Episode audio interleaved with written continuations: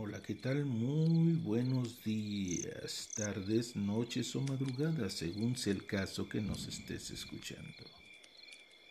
Hoy te traigo algunas historias de compañeros y amigos de profesión. Vaya pues, empecemos. Hace ya muchos años, siendo yo muy niño, escuchaba la plática de mis familiares, los cuales contaban una historia referente a la muerte de mi abuelo. Yo intrigado, me senté a escucharlos. Y esto escuché. Mi abuelo regresaba del trabajo ya muy tarde. Entonces decidió acortar el camino cruzando por el panteón. Quizás era la mejor opción, quizás no. Empezó a avanzar rápidamente entre tumbas y criptas. Pensando él que iba quizás a la mitad del camino, observó a lo lejos un resplandor eran algunas luces muy brillantes de colores rojas, amarillas, azules. Por todos es bien sabido que esas luces no son una buena señal. Mi abuelo sacó de entre sus ropas su tabaco. Inmediatamente encendió y aspiró, sacando algunas bocanadas de humo.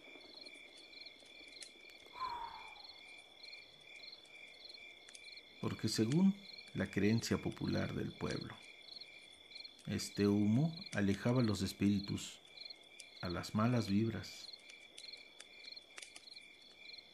Con su tabaco en la mano, él avanzó. Metros adelante, sentado en una tumba, observó un viejecito. Hacía bastante frío. Él se cubría con su poncho y tenía un gran sombrero, el cual no dejaba ver su cara.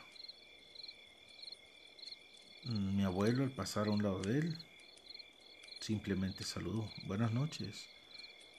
A lo que el viejecito contestó, buenas noches amigo. Oye, necesito de tu ayuda. ¿Me puedes llevar cargando? Ya que me encuentro muy cansado. Mi abuelo nunca esperó esto y, volteando, se le quedó mirando y le dijo, no amigo, si estás grande pero aún puedes caminar, si es que discúlpame. Avanzó algunos metros y sentía la mirada del viejecito. Regresó y sin mediar palabra lo cargó entre sus brazos y avanzaron más rápido. Plática de viejos, quizás plática de ancianos pueblerinos, iban muy a gusto platicando por el sendero. Y cada vez avanzaban más. Y seguían charlando, de repente el viejecito dejó de hablar. Mi abuelo pensó, quizás se durmió, pero pues ya vamos a llegar. Casi al final de este pasillo de tumbas, mausoleos, mi abuelo le dice, despierta anciano, ya llegamos. Despierte viejecito, mire que ya llegamos. Al no recibir una respuesta del viejo, mi abuelo le habló con un tono más enérgico. Hey amigo, ya llegamos, despierte. La curiosidad lo intrigó. Levantando el poncho del señor, ¿Cuál fue su sorpresa? Horrorizado, se dio cuenta que en sus brazos cargaba un esqueleto. Gran susto se llevó que lo aventó por allá. Lo aventó lo más lejos que pudo y corrió, corrió, corrió hasta llegar a la casa. La abuela obviamente le comentó, ¿qué tienes? Estás pálido. El abuelo no quiso decir nada, pero días después cayó muy enfermo cayó en cama. Los médicos que lo estaban viendo no atinaban a dar un diagnóstico. Él se encontraba sano físicamente. No sabían por qué estaba decayendo su salud. Su estado se agravaba más. Empezaron a llegar los parientes. Todos se juntaron ahí. El abuelo les contó su historia, la historia del panteón. En muy poco tiempo, el abuelo falleció.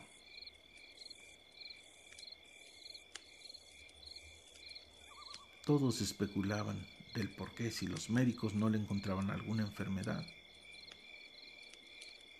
En una reunión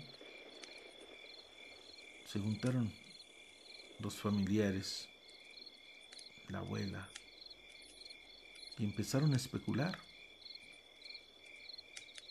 ¿Por qué falleció el abuelo? Algunos de ellos comentaban, se lo llevó el muerto.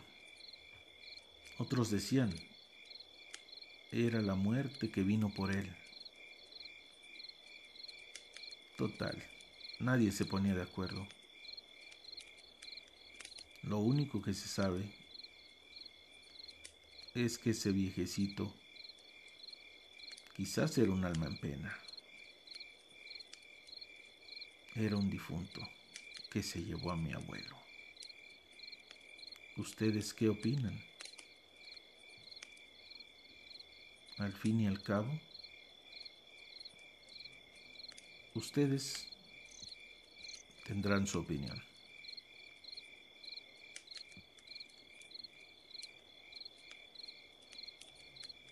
Continuemos. Aquí tenemos otra aportación que nos llega de un compañero.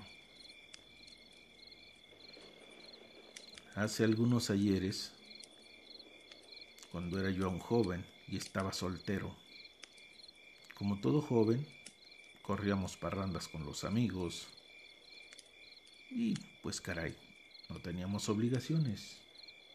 En ese tiempo yo vivía en un cuartito de apenas de quizás de 4x4. Cabía mi cama y a un metro tenía mi refrigerador. No tenía más.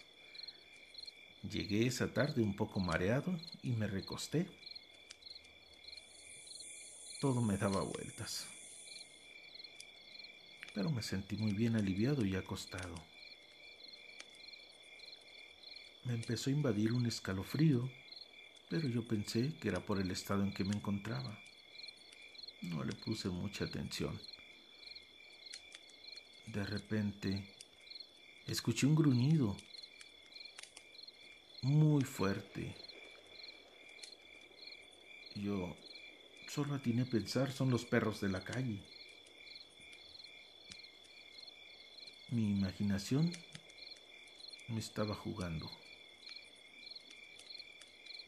una muy mala pasada, ya que por debajo de la puerta empezó a entrar una bruma. Una bruma muy densa, la cual empezó a llenar mi cuarto. Pero aún así, no me levanté. Giré mi cabeza a un costado y entre la bruma apareció la silueta de un hombre de tez morena y muy delgado. Ambiente se empezó a enrarecer ya que despedía un olor a azufre. Él me miraba sonriente. Yo pensé que yo alucinaba ya que en su mano le observé un six de cervezas. Él tomó un par, me ofreció una Y yo sin querer, como si lo conociera de años, como si fuéramos amigos, tomé una y empezamos a beber. Se me fue el tiempo, no sé cuántas horas estuvo conmigo platicando.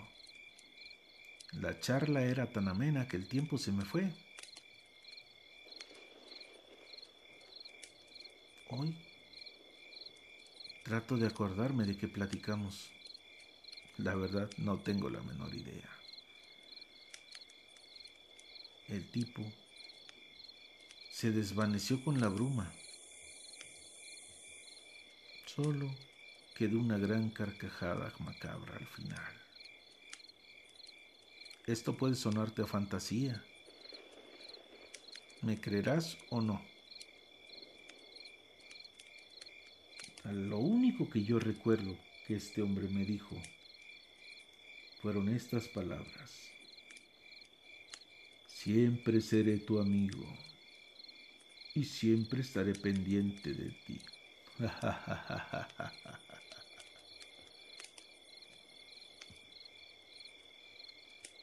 Vaya. Demos paso a la siguiente. Esto sucedió hace muchos años en un estado de la República del cual voy a omitir el nombre. Vivíamos en la casa de la abuelita de mi cuñado. Esta abuelita se dedicaba a hacer limpias y quizás brujerías, ese tipo de cuestiones. En este pueblo se escuchaba muy a menudo el lamento de la llorona. Era tan común que quizás ya no te sorprendía, pero sí te causaba un escalofrío tremendo. Pasaban los días y en una de estas noches mis sobrinitos estaban bien dormidos, eran muy chiquitos. En su recámara se escucharon algunos ruidos, por lo que mi hermana se levantó un poquito angustiada para ver a sus bebés. De pronto, con asombro, observó una sombra al costado de la cama de mi sobrinito. El bebé estaba dormido. La sombra tiraba de él por entre los barrotes de la litera. Mi hermana horrorizada, pero el instinto de madre la obligó a jalar a su bebé y a tratar de defenderlo. La sombra tiraba del bebé con mucha fuerza. Ella le habló a su marido, pero él no despertó. Es como si estuviera hipnotizado este muchacho, dormido totalmente mientras ella peleaba por su hijo con esta sombra. Ella lo tomó, lo abrazó y con su amor de madre trataba de hacer oración, la cual en estos momentos era imposible porque todo se le olvidaba. ¿Qué sucede en ese tiempo cuando se te empiezan a olvidar tus oraciones? ¿Qué te lo impide? Eso no lo sé. Esta sombra tiraba del bebé y ella logró completar sus oraciones y esta sombra simplemente desapareció.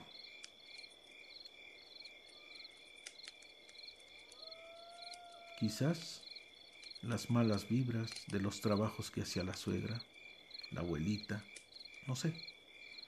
Quizás todo se deba a eso. No lo puedo saber. De niños nos acostábamos en el suelo y veíamos por una ventanita que estaba en la cocina, se veía el cerro. Estando acostados ahí, yo lo recuerdo muy bien. Era una noche de luna llena. Vimos pasar una bruja. Aterrados nos juntamos pero los adultos estaban en otra recámara. Lo contamos, algunos no nos creían, otros sí. Después se comentó entre los vecinos. Bastantes decían que no era cierto, que estábamos alucinando. Pero me pregunto entonces, ¿por qué los que tenían niños pequeños ponían sus las tijeras en cruz? Algunos ponían espejos en sus puertas, otros más aventaban granos de mostaza sobre sus techos. Si no creían o no nos querían espantar, ¿por qué tomaban estas medidas contra las brujas? Yo pienso que no nos querían espantar. Por eso yo pienso que las brujas sí existen, porque yo lo viví y nadie me lo contó.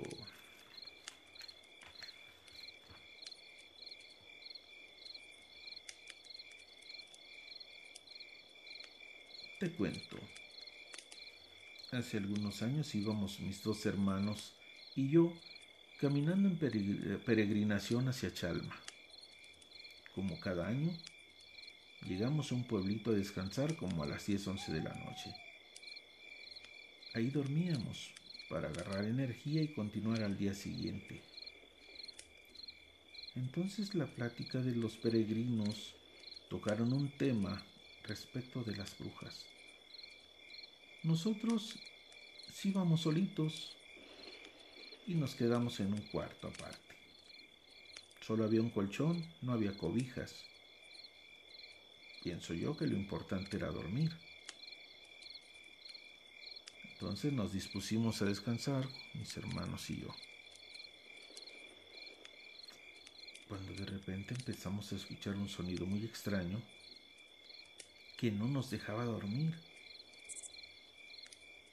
De pronto escuchamos a un bebé llorar. En el piso de arriba se quedó una familia que tenía un bebé. Se nos hizo normal, quizás llora porque le duele algo, tiene hambre, no sé, pero están sus padres. De repente, como a las 3 de la mañana, se escuchaba que rasguñaban la ventana y el bebé empezaba a llorar y a llorar inconsolable. Nosotros nos veíamos los unos a los otros sin saber qué pensar, un poco asustados. Seguíamos escuchando cómo arañaban las ventanas. Extraño, no soplaba el viento ni había árboles que pegaran en los vidrios de las ventanas. No le encontramos explicación a esto, ni mucho menos lógica y nos pusimos a pensar en la plática de los peregrinos. Quizás quien arañaba las ventanas y los cristales probablemente serían algunas brujas.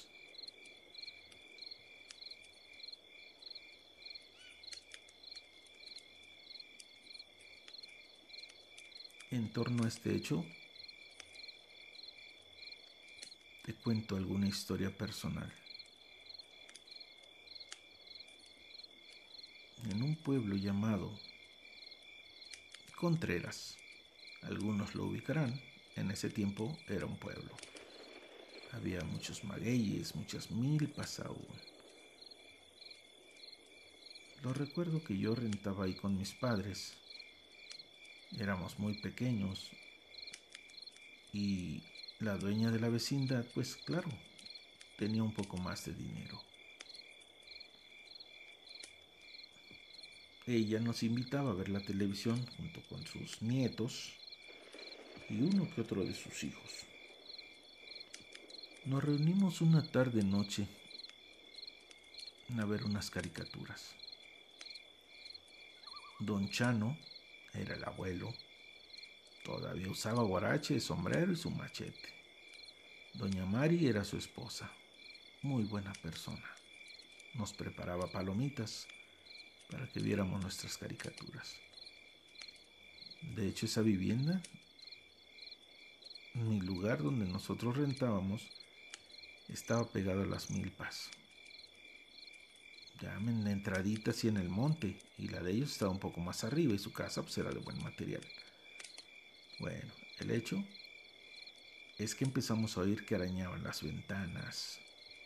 La lámina del techo Parecían guajolotes que andaban arriba de, las láminas. Doña Mari, aterrada, nos reunió a todos y nos guardó en una sala. Nos dijo, niños, no se asomen, no se acerquen a las ventanas. Pero la curiosidad me ganó. Me acerqué a una ventana y vi al señor Chano que gritaba muchas groserías y peleaba con alguien. No alcanzaba yo a ver quién, pero seguíamos oyendo las patas de guajolote arriba, los aleteos. La verdad yo pensé que eran guajolotes que estaban arriba y que el señor estaba muy molesto por esto. Doña Mari empezó a taparme los ojos y a decirme, niño, que no estés viendo por la ventana. Lo cual yo, la verdad, estaba como hipnotizado viendo al Señor peleando con algo, lo cual yo no veía. Seguían los aletazos, entonces unas patas con uñas muy grandes pasaron y le quitaron el sombrero. Acto seguido volvió a pasar este gran pájaro y le arañó la cara. De repente en uno de esos el señor pesca la pata de este como era un pollo gigante, un guajolote, y aséstale un machetazo. Se quedó con la pata en la mano.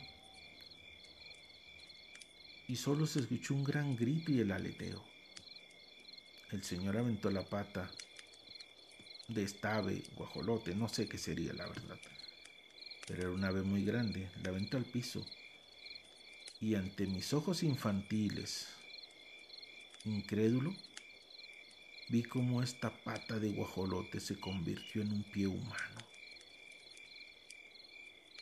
Don Chano entró inmediatamente a la casa, muy sobresaltado, con toda la adrenalina, todo lo que da, y decía, a ver, María, mete a los chamacos allá, que no estén aquí en las ventanas, estas cosas pueden regresar. En mi inocencia le pregunté al Señor, Oiga, esos pájaros de dónde salieron? Son guajolotes, son del vecino. El enfadado solo me contestó, cállese chamaco y no pregunte, métase allá. ¿No? Entonces sí corrí a la sala donde estaban los demás muchachos y todos me preguntaban, ¿qué viste? ¿Qué era eso? Yo la verdad no atinaba a responder nada, mucho menos a decir qué había visto. Con el tiempo, creciendo, en esa vecindad.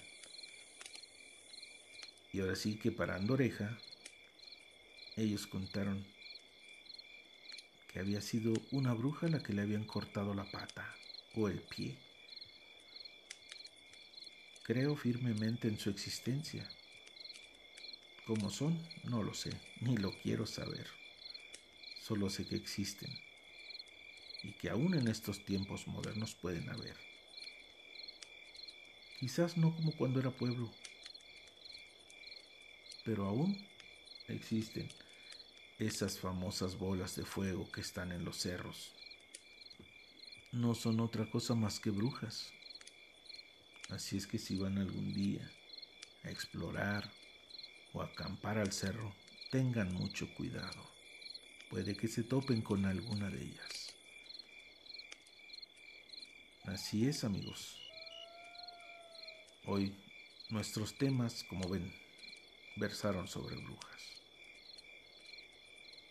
Les traeré algunas historias próximamente, de igual modo vivencias como siempre. Solo me queda agradecer la colaboración de mis amigos y compañeros.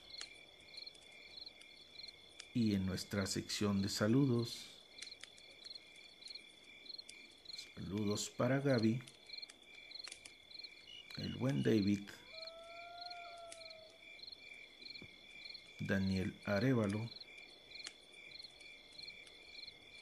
y al buen Gavino, Oscar Carmona, Martín, Vania, Lulú, para la Tucita, un fuerte abrazo, un buen saludo para ella. Para Rigo. Gracias a todos ustedes por seguirme. Bona Boncita. Y algunos más. Estén pendientes de la próxima. Se despide de ustedes su amigo, el fantasma que camina. Hasta la próxima.